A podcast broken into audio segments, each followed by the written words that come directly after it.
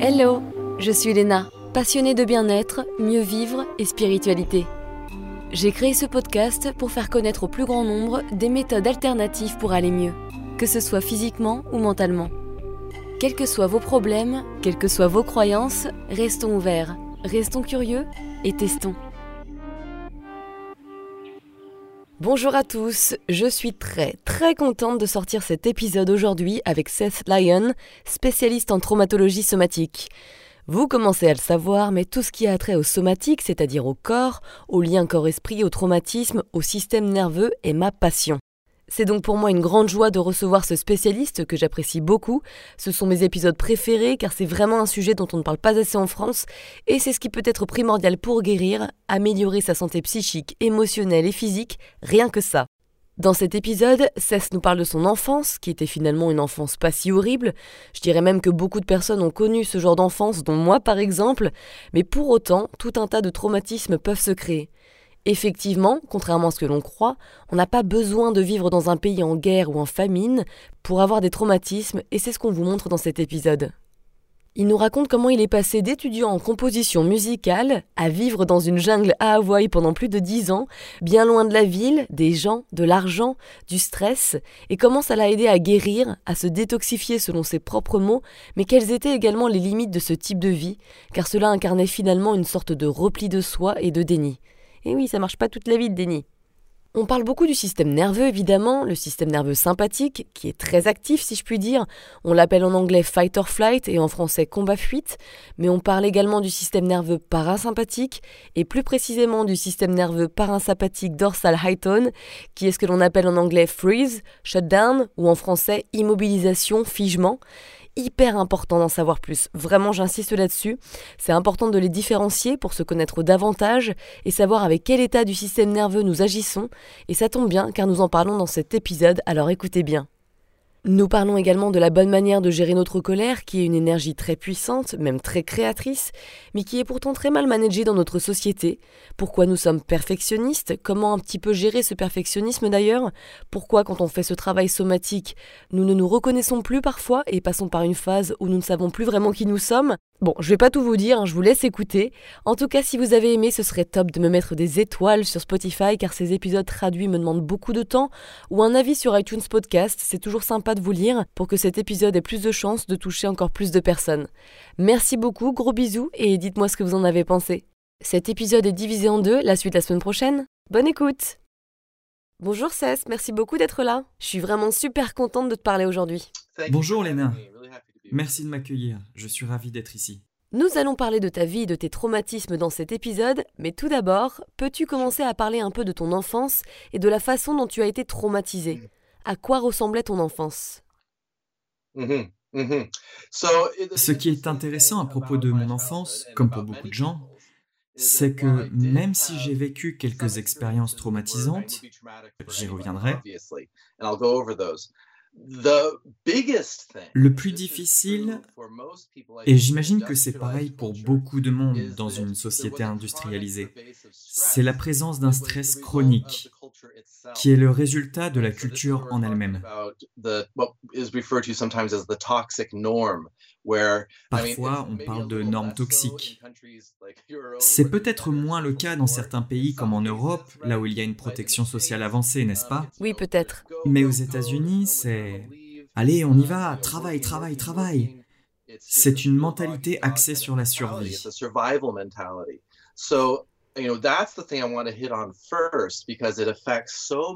Je veux insister dessus parce que ça touche tellement de personnes. On ne connaît pas assez bien les besoins d'un nourrisson pour favoriser le bon développement de son système nerveux. Parce qu'on n'est pas complètement développé. Il se passe encore des années et des années avant que notre système nerveux et notre cerveau se forment. Le néocortex n'est pas complètement formé avant nos 25 ans. Et le système nerveux encore quelques années après. Et le système vagal ventral, l'une de ses plus grandes composantes, qui doit se développer à travers la relation avec la mère. Alors, j'ai bénéficié suffisamment de ça, heureusement. Ma mère, même si elle était occupée, a eu assez d'instinct maternel pour savoir qu'il fallait me garder près d'elle, faire du poids peau, favoriser les contacts, elle m'a nourri au sein, Alors il y a eu plein de choses positives sur cet aspect. Mais j'étais encerclé par tous ces signaux de stress qui me disaient allez, allez, allez. C'est devenu une sorte de milieu naturel dans lequel j'ai mijoté. En plus de ça, mes parents se sont séparés quand j'avais deux ans. C'est une déchirure pour un enfant de cet âge.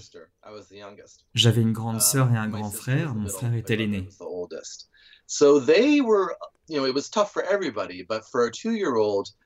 Ça a été difficile pour tout le monde, mais pour un enfant de deux ans, c'est une vraie fracture, parce que vous êtes toujours en plein développement. Vous avez besoin d'un foyer sécurisant.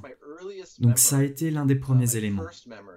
En fait, mon premier souvenir, c'est quand je suis rentré dans la chambre de mes parents et qu'ils étaient en train de pleurer parce qu'ils venaient juste de prendre la décision de divorcer. Je ne le savais pas à ce moment-là, je savais juste qu'ils étaient en train de pleurer, donc je leur ai demandé s'ils voulaient que je leur prête ma couverture. Et tu avais deux ans Oh là là, wow J'avais deux ans, oui. Premier souvenir, ok, check. Plutôt intense. Yeah, exactly. So, yeah, wasn't the smoothest, smoothest time. Ce n'était pas la meilleure période. Après ça, je faisais des allers-retours, deux semaines chez mon père et deux semaines chez ma mère, toute mon enfance. Ils étaient très différents l'un de l'autre. Mon père avait beaucoup d'angoisse, qu'il exprimait sous forme de colère. Ce n'est pas rare quand on est très inquiet au fond, spécialement les hommes, de cacher tout ça pour ensuite exploser. Chez mon père, la tension était constante. On marchait sur des œufs. Le système nerveux sympathique en état d'alerte maximale, hyper vigilant. Être attentif à l'humeur de tout le monde pour que je puisse me façonner de façon appropriée, pour que je ne me fasse pas disputer, pour que je puisse prendre soin d'eux. Et c'est comme ça qu'on nous apprend à être parents. On commence à prendre en charge les émotions de nos propres parents de façon à ce que notre lien soit plus sécurisant. Ça a constitué un gros morceau de qui je suis, la tension et l'hypervigilance. Et chez ma mère, j'étais dans un environnement plus sécurisant émotionnellement parlant. Généralement, j'étais assez bouleversé quand j'arrivais chez elle à cause de toute la tension qui s'était accumulée dans mon système nerveux. Mais ma mère avait un schéma traumatique différent, um, qui tenait plus de la codépendance, la manipulation, um, la culpabilité. Une attitude de victime? Oui. L'attitude de victime de bien des um, façons, c'était une personne accomplie. Donc ce n'était pas une victime sur bien des points, mais sous cette surface, il y avait cette blessure dont elle ne s'était jamais occupée. Et elle s'est manifestée de façon très variée. Il y avait aussi une énergie d'effondrement, une énergie de blocage. Ça, c'était mon enfance. Hypervigilance, tension, effondrement, explosion, effondrement, blocage, dans un cycle de dépression encore et encore. Ce qui est marrant, c'était qu'effectivement, c'était traumatisant pour les deux situations. C'était un peu comme si tu étais le parent des deux, non? Oui.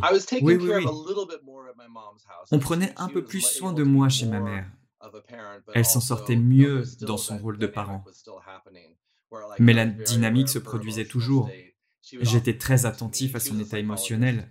Elle était psychologue et elle me parlait souvent de ses patients. Ce qui n'est pas très approprié. Ouais, c'est clair. Donc c'est un peu comme ça que j'ai grandi. C'était l'architecture de mon système nerveux. Pour moi, grandir, c'était sauter entre ces états, activation haute, effondrement. Et par-dessus tout, mon frère est décédé d'un cancer quand j'avais 13 ans. Ça faisait deux ans qu'il était malade. Donc bien sûr, ça a été très difficile pour toute la famille. Et il est mort quand j'avais 13 ans. C'est à ce moment que je me suis vraiment renfermé. Même si je m'exprimais dans ma musique, je me suis épris de heavy metal, Slayer Megadeth. J'avais un blouson de cuir noir, je fumais des cigarettes derrière le gymnase. J'étais un métalleux. C'était ma façon à moi d'exprimer mes angoisses et ma souffrance. Um, Après la mort de mon frère, je me suis bien plus renfermé et j'ai commencé à prendre beaucoup de poids. Je suis devenu obèse, ce qui arrive facilement quand on se renferme. Et peu après ça, ma sœur et mon père se sont brouillés.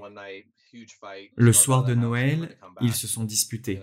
Uh, Ma sœur est partie en claquant la porte. Pas pour longtemps. Aujourd'hui, ils se parlent. Ils se sont réconciliés.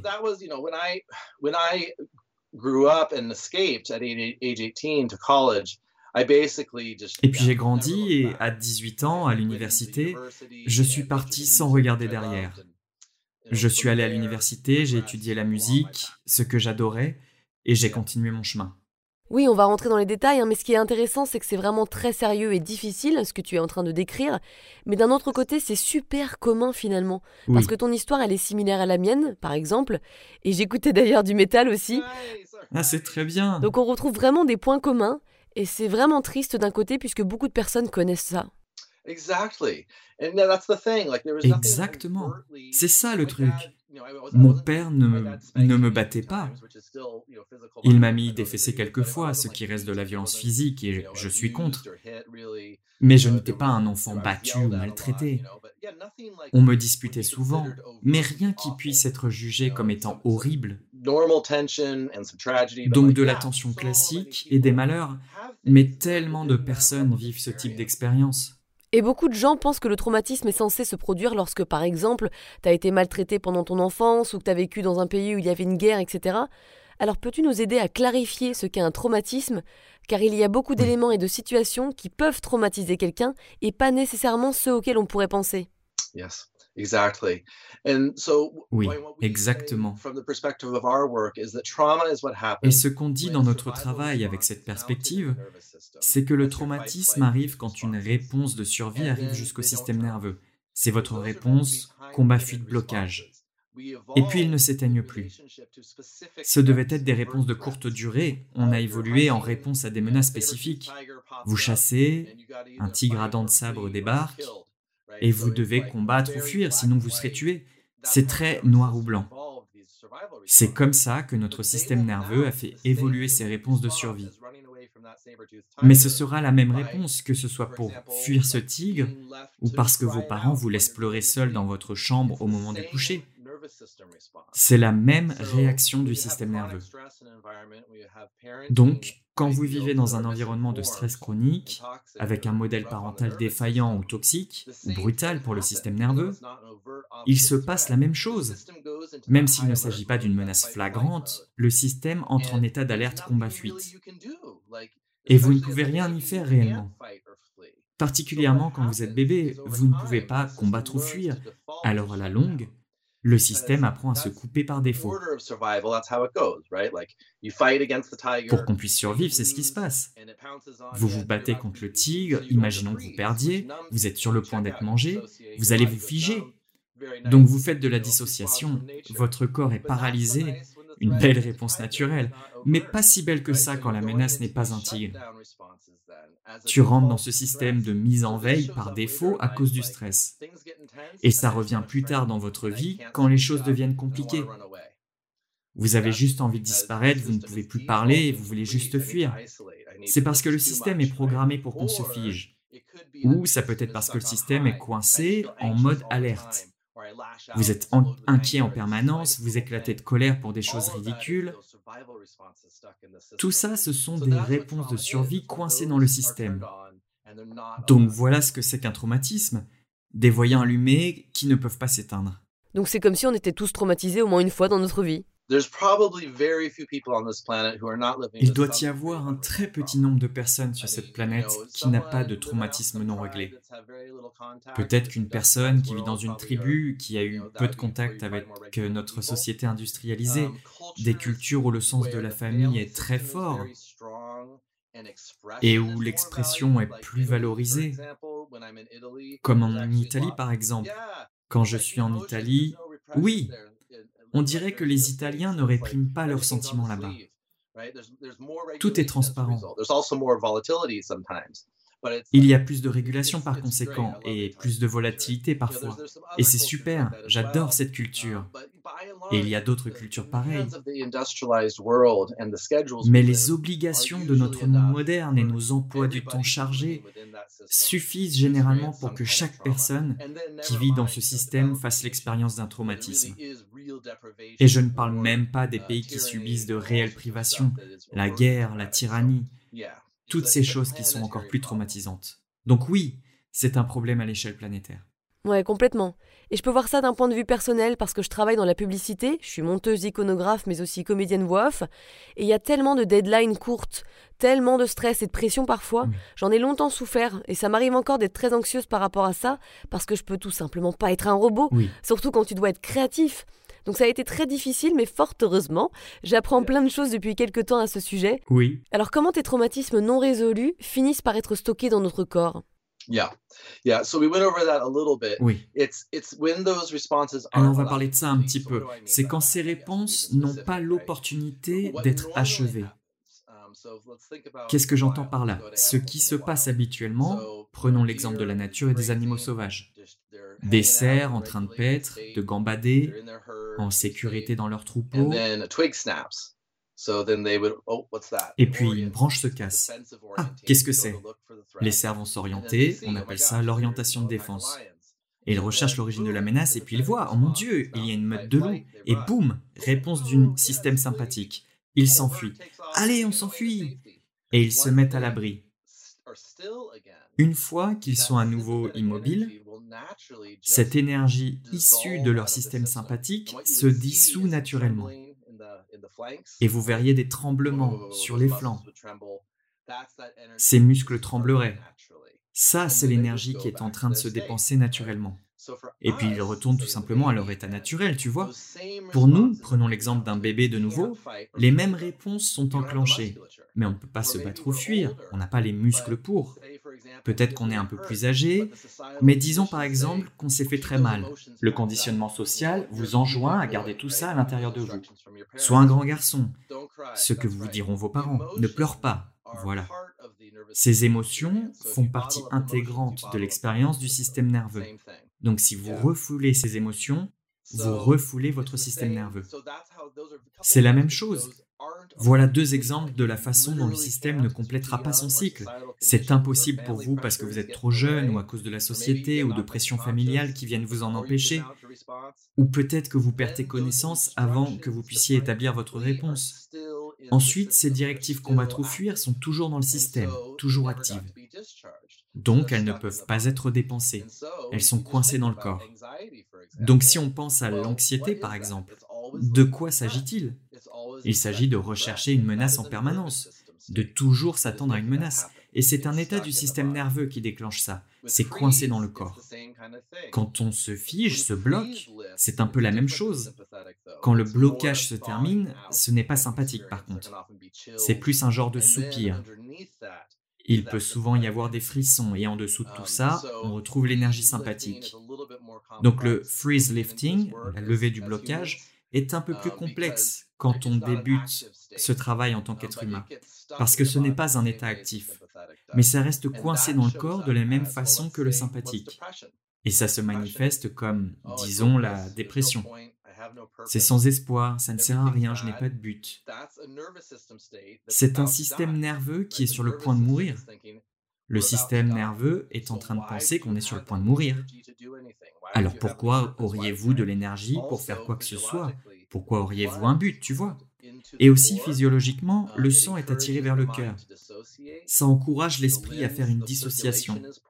Les membres, la circulation sanguine est mauvaise, on voit souvent ça quand les gens ont des problèmes non résolus de blocage, une mauvaise circulation sanguine, une tendance à l'engourdissement. Oui, c'est vraiment sérieux, important, mais aussi tellement intéressant. Absolutely. Oh yeah. Tout à fait, oui. Nos corps sont vraiment intelligents. Oui. Eh bien, je pense que l'une des choses les plus importantes à comprendre si l'on est dépressif, angoissé ou qu'on fait l'expérience de l'une des multiples manifestations d'un traumatisme non résolu, c'est qu'il ne s'agit pas d'un problème intrinsèque à eux-mêmes. Il n'y a rien qui cloche avec leur mental. Ils ne sont pas nés avec. Même si les gens peuvent naître avec diverses tendances issues de nos gènes. Mais ce qui se passe au final, c'est que ça vient du système nerveux, ce n'est pas notre personne qui est défectueuse. C'est quelque chose qui se produit dans notre physiologie et on peut changer ça, on peut le régler. C'est la bonne nouvelle. c'est exact. Alors revenons à toi un petit peu. Si je me souviens bien, tu adores la musique, tu as un diplôme de composition et de percussion. Ton but initial c'était de composer pour des films, mais d'une manière ou d'une autre, tu as fini par vivre plus de dix ans dans les bois. Qu'est-ce que cette expérience t'a apporté et comment elle t'a aidé? Ah, ah oui, je vois, je vois. Eh bien oui, j'ai été diplômé en musicologie, en composition, j'adore composer. Et quand j'ai eu mon diplôme, j'ai réalisé que la seule façon de faire ça et de pouvoir en vivre, c'est d'écrire pour des films, des séries ou des jeux vidéo, ce genre de choses. Et je ne voulais pas à ce moment-là, Internet n'existait pas encore, j'aurais dû partir vivre à Los Angeles ou à New York, bien au-delà de mon radar. J'allais dans une toute petite université de l'État de Washington, une petite ville bien loin des grandes villes. Donc, j'ai réalisé que je ne pouvais plus accomplir ce rêve. J'ai passé environ un an à traîner avec des potes. Et puis, j'ai fini par m'intéresser à la conscience, à la spiritualité. J'ai eu des expériences psychédéliques avec mes amis qui ont déclenché cet intérêt pour la conscience, notre monde, la nature de notre réalité. Je me suis mis à la méditation. J'ai fait une euh, retraite de 10 jours et c'est à peu près à ce moment que je me suis dit, ok, j'abandonne ce monde. J'ai acheté un billet pour Hawaï et je suis parti avec 400 dollars en poche. Et voilà, 13 ans plus tard. 13 years, wow. Oui, ça fait environ 13 ans. Et durant tout ce temps, j'ai vécu tout seul dans les bois, dans des petites communautés. J'ai rencontré ma première femme, on a eu un fils. On vivait de gardiennage ou de troc de travail. On n'était pas dans le hachoir, pas dans la société. On vivait dans la contre-culture, donc euh, troc, très peu d'argent, mais on n'en avait pas vraiment besoin. Un style de vie alternatif qui était bien mieux pour le système nerveux. Plusieurs choses se sont produites durant cette période. Je n'ai pas vraiment résolu mes traumatismes à ce moment-là. C'est très important de le savoir. Parce qu'il faut un travail et une compréhension bien spécifique pour résoudre un traumatisme jusqu'au niveau du système nerveux. Par contre, j'ai développé de nombreux outils qui m'ont permis d'enclencher ce processus par la suite. Je me suis mis à fond dans le tracking sensation ou le suivi des sensations. Mais également et malheureusement, j'avais aussi un blocage fonctionnel actif dans mon système, ce qui ferme l'accès à certaines parties du corps. Et on n'a pas conscience qu'on a perdu l'accès. On ne sait pas ce qu'on ne sent pas parce qu'on ne peut pas le ressentir. Et si vous faisiez une petite pause matcha avec moi en écoutant mon podcast?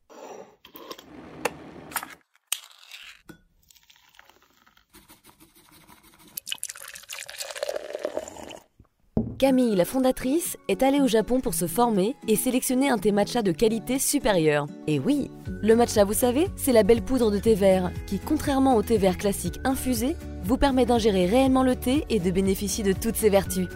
Et il y en a plein, on va être en forme avec ça. non seulement votre thé est délicieux, mais en plus il est sans amertume. Si si, pas étonnant qu'il ait été élu meilleur produit bio 2022. Moi j'adore l'utiliser pour faire mes matchs à latte chaque matin. Hum, yam. Good news Avec le code HORIZON tout en majuscule, Camille vous offre moins 10% sur tout le site anatae.fr. A-N-A-T-A-E. Enjoy Donc tu ressentais des sensations dans certaines parties de ton corps, mais pas dans toutes, c'est ça? Pas entièrement, c'est vrai. J'ignorais tellement de choses, mais je ne le savais pas. C'est le danger de disposer des outils et capacités spirituelles sans la connaissance du système nerveux. C'est parce que je pensais avoir des expériences d'illumination, et c'était le cas d'une certaine façon. Mais ce faisant, je quittais encore un peu plus mon corps, parce que je cultivais de plus en plus mon énergie spirituelle je ne savais pas que je faisais de la dissociation somatique. Oui, comme une protection. Oui, oui. Mais j'ai pris l'habitude de suivre les sensations.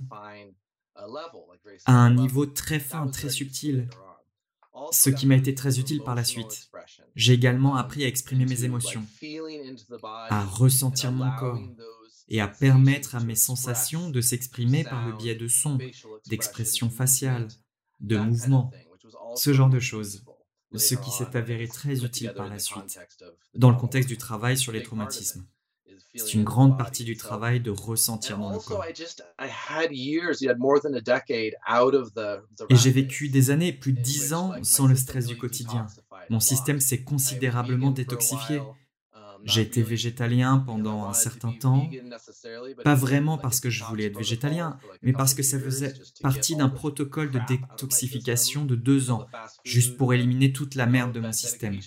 Tous les fast-foods, les médicaments, toutes les choses que j'avais absorbées pendant mon enfance. J'ai donc fait beaucoup de détoxification et j'ai développé lentement mes capacités, comme si je développais lentement un puits énergétique.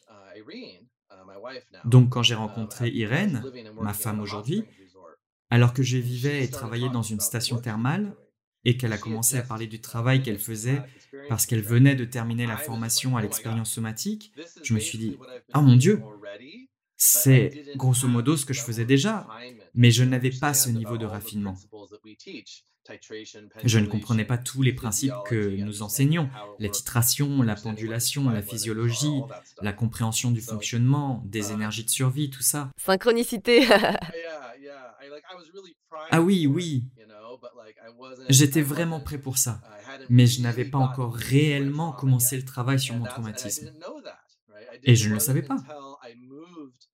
Ce n'est que lorsque je suis sorti de ma bulle de sécurité, parce que dans ma bulle, dans les bois, j'étais le roi du monde. Je dirigeais la cuisine des sources thermales. J'avais une bonne vie sociale. Ta routine confortable. Ah oui, vraiment confortable, oui. Je ne savais pas que je souffrais d'angoisse handicapante. J'aurais dû m'en douter, parce que je ne supportais pas d'aller en ville plus de quelques heures. Après ça, je commençais à être submergé. Je devais retourner dans les bois. Trop de stimulation. Oui, trop de stimulation. Alors quand j'ai rencontré Irène, j'ai décidé de déménager au Canada et maintenant je vis en ville. Et c'est à ce moment-là que le travail a vraiment commencé. J'ai commencé à travailler sur mes traumatismes en faisant mes propres séances pendant probablement trois ans régulièrement. Et puis quelques années après ça, de façon un peu plus sporadique. Mais j'ai aussi vraiment commencé à faire ce travail pour les autres. C'est alors que j'ai commencé à me former et à apprendre pour moi-même. Tu sais, j'adore cette histoire, elle est vraiment belle, comme si tout était lié, rien n'arrive par hasard. Tu n'en es pas conscient quand tu le vis, mais tout est lié. Et hop, tu finis par rencontrer Irene, et boum, c'est fou, hein, j'adore. Oui. Oh, oh, ah oui, oui, c'est vraiment beau la façon dont l'univers accompagne nos intentions, plus que ce qu'on croit vouloir.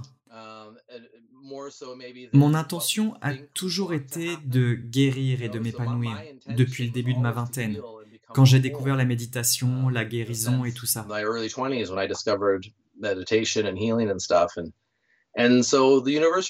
Et donc l'univers a répondu, et j'ai suivi mon impulsion. C'est une autre grande chose que j'ai développée pendant cette période, apprendre à suivre une impulsion, même si elle n'a pas de sens logique, et savoir où cela nous mène. Et cela m'a conduit finalement à tout ça. Nous sommes souvent très déconnectés de notre corps et nous ne savons même pas que nous avons beaucoup de stress stocké à l'intérieur de nous jusqu'à ce que des symptômes physiques, des éruptions cutanées par exemple, ou des maladies, des problèmes digestifs, des maladies auto-immunes, etc. apparaissent. Est-ce que tu as ressenti des symptômes physiques à cause de cette déconnexion? Oh, oh, J'ai eu des problèmes digestifs toute ma vie. Youhou, moi aussi. Oh, oui, intestin irritable, constipation ou diarrhée, l'un ou l'autre. Team heavy metal avec des problèmes digestifs. yes. oui, des points communs. Les problèmes digestifs, c'est quelque chose de très commun.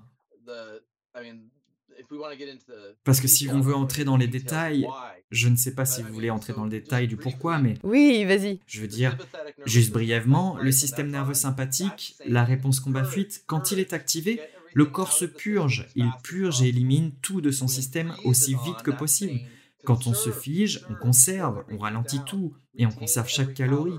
On garde tout aussi immobile que possible.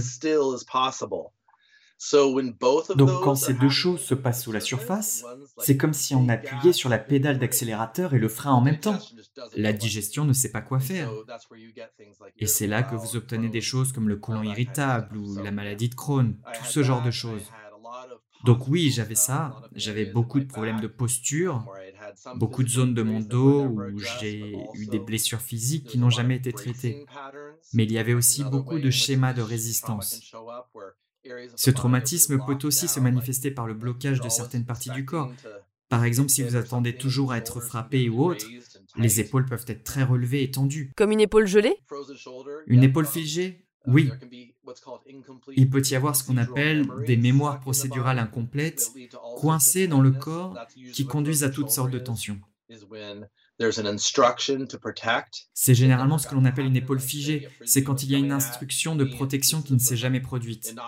Disons qu'un frisbee m'arrive dessus, et c'est un exemple anodin, mais je n'ai pas levé la main à temps pour attraper le frisbee.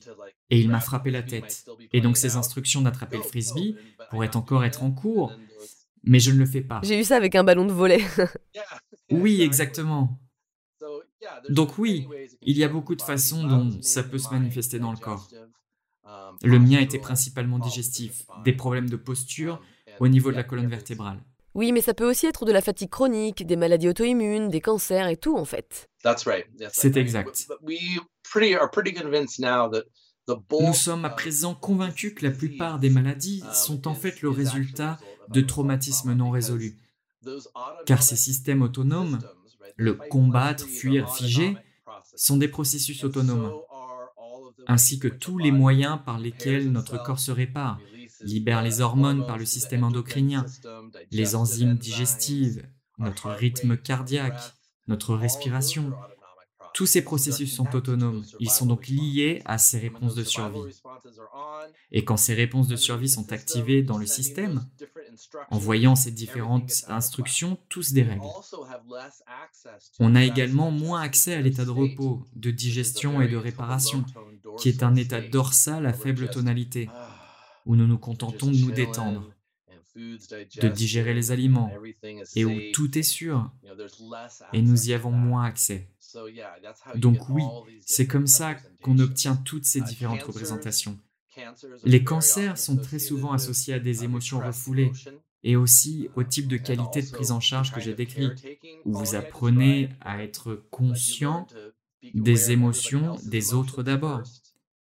C'est aussi un trait important associé au cancer. C'était comme ça pour moi, mais heureusement, je travaille dessus. C'était comme ça pour moi, mais heureusement, je travaille dessus. et j'y travaille toujours beaucoup d'ailleurs. Donc je croise les doigts, hein, mais ce que tu dis est très intéressant et tellement vrai parce que ce que je dis à ceux qui m'écoutent, c'est que tu peux manger régulièrement les meilleures choses, boire les meilleurs jus verts, mais si tu es stressé en mode sympathique ou en parasympathique avec une réponse d'immobilisation par exemple, tu vas de toute façon pas digérer correctement ni absorber les nutriments. Donc n'oublie pas de gérer le niveau de stress et des traumas. Oui, c'est ça. Vous pouvez essayer toutes sortes de choses sur le système humain pour essayer d'améliorer la santé en termes de régime alimentaire, d'exercice, d'état d'esprit, de psychologie, de compréhension de soi, toutes ces approches. Et il n'y a rien de mal. Il y a beaucoup de bonnes choses qu'on peut faire, mais si on ne résout pas euh, ces états du système nerveux, ils sont plus puissants que toutes ces choses. Ouais, c'est clair, complètement. Tu en as parlé un peu, et bien que cela puisse varier beaucoup, parce que nous sommes tous différents, peux-tu nous dire quels sont les symptômes courants de la dérégulation selon les différents états du système nerveux, combat, fuite, immobilisation, afin que nos auditeurs aient une meilleure idée de ce à quoi ça peut ressembler? Mm-hmm. Oui. Il y a en quelque sorte trois catégories différentes. Si quelqu'un est dominé par l'énergie combattre-fuir, il est surtout en mode sympathique. Si quelqu'un a plus tendance à se figer, à se bloquer et qu'il est plus dans cet état d'effondrement, et puis il y a ceux où les deux se produisent, où c'est complexe. Et les deux sont en quelque sorte en train de basculer d'avant en arrière, de se battre l'un contre l'autre. Donc dans le premier état, où vous êtes principalement bloqué par les angoisses ou le combattre-fuir, vous allez voir de l'anxiété et de l'angoisse, une rage explosive, une tension chronique, des selles très molles à l'image de la purge. C'est une sorte de représentation commune. Beaucoup de chaleur, de tension articulaire, de tension musculaire. Ce sont des schémas de résistance au sein de la musculature ou fascia. Ce sont toutes des représentations communes de cet état combat-fuite. Et si quelqu'un a plus tendance à être dominé par le système nerveux parasympathique et se fige, c'est plus là que vous voyez la dépression, l'effondrement, la fatigue chronique, la léthargie, le manque d'énergie, le manque de but, comme s'il n'y avait pas de but, le désespoir, ce genre de choses. Et puis quand les deux sont vraiment en jeu et lutte, alors c'est là que vous obtenez, et pendant longtemps, c'est là que vous commencez à avoir ce que nous appelons des syndromes. Donc, les troubles auto-immunes tombent dans cette catégorie où vous avez ces circuits croisés et vous commencez à avoir des problèmes de santé plus complexes. Il y a aussi les représentations, des choses comme la bipolarité ou ce qui est étiqueté comme bipolaire, c'est vraiment juste un basculement entre être dominé par l'immobilisme et le combat-fuite, où il y a toutes sortes de classifications des maladies mentales. La schizophrénie en est une extrême, où c'est juste une activation sympathique élevée pendant trop longtemps. Il y a beaucoup de diagnostics différents qui ont été donnés à ce qui n'est en fait qu'une gamme variée d'états de dérèglement du système nerveux. Oui, complètement. Et d'ailleurs, tu peux avoir des problèmes avec le système nerveux sympathique, mais ça peut être lié également avec l'immobilisation du système nerveux parasympathique. C'est ça, oui. Et il est important de savoir que même si quelqu'un semble dominé par le blocage, comme s'il était effondré, renfermé, déprimé, en état de fatigue chronique, c'est ce qu'il montre. Mais rappelez-vous qu'en dessous, c'est toujours le système sympathique. Il se peut qu'il ne se voit pas encore. Il peut être si bien enfoui que vous ne présentez pas ces syndromes parce qu'il n'est pas assez haut dans le système. Mais il est toujours là, parce que dans la hiérarchie, dans l'ordre des réponses de survie, la réponse combattre, fuir ou figer, et si figer se déclenche, ça veut dire que combattre et fuir sont juste en dessous. Oui, exactement. Donc ce n'est pas parce que tu es déprimé que tu n'es pas stressé. Exactement. Tu es très stressé. Et c'est l'une des choses que l'on ne comprend pas à propos du blocage, de figé. C'est en fait un état de très haute énergie. Il faut beaucoup d'énergie pour maintenir ce gros couvercle sur le système. C'est vraiment important de le savoir ça. Oui. Peux-tu nous dire pourquoi les gens se retrouvent avec des attaques de panique, des crises d'angoisse et ce qui se passe dans le corps? Oui, alors ça c'est un exemple classique d'une explosion sympathique. C'est comme un énorme pic d'énergie sympathique. Et sans comprendre ce qui se passe, ça mène à la panique. Parce qu'une crise de panique, ce n'est pas seulement un pic sympathique. C'est être effrayé par le pic sympathique et ensuite ça s'enchaîne. Donc ça continue à se développer, le rythme cardiaque s'accélère, vous vous dites ⁇ Oh mon Dieu, mais qu'est-ce que j'ai ?⁇ Et le souffle devient court et la poitrine plus serrée. Et puis tu as peur de ça, et oui, et plus tard, on file au pas de course, et ça c'est une crise de panique. Tu sais, j'ai eu beaucoup de douleurs neuroplastiques et c'était similaire à ce que tu décris. J'avais super peur de mes sensations dans mon corps et des fois ça reste encore sensible évidemment, même si je continue de travailler dessus. Donc j'essaye de m'envoyer des affirmations de sécurité, de ressentir mes émotions sans jugement, avec amour. Mais ouais, j'étais comme ça pendant des années et c'était tellement néfaste pour ma santé, ça empirait tout. Yes, absolutely. Oui, tout à fait. C'est pourquoi l'éducation est si importante dans nos programmes en ligne. La première chose sur laquelle on insiste, c'est l'éducation. Parce que lorsqu'on comprend ce qui se passe en nous, oui, ça enlève une énorme charge immédiatement. C'est comme, ah, je sais ce qui se passe. C'est toujours effrayant, c'est toujours inconfortable, mais on sait ce qui se passe. Donc ça apporte un grand réconfort. Et ensuite, tu commences à apprendre comment travailler avec ça en décrivant les émotions, en s'interrogeant si je peux rester orienté vers mon environnement. Où suis-je maintenant? Est-ce que je sens mes pieds? Suis-je dans le moment présent? Oui, je suis là. Ok, bien. On commence à apprendre comment parler au système nerveux, comment travailler avec lui. Ouais, c'est comme si tu étais ton propre détective, et j'adore ça. Comme si tu étais en train de t'étudier toi. C'est marrant, hein? Oui, absolument. La suite la semaine prochaine?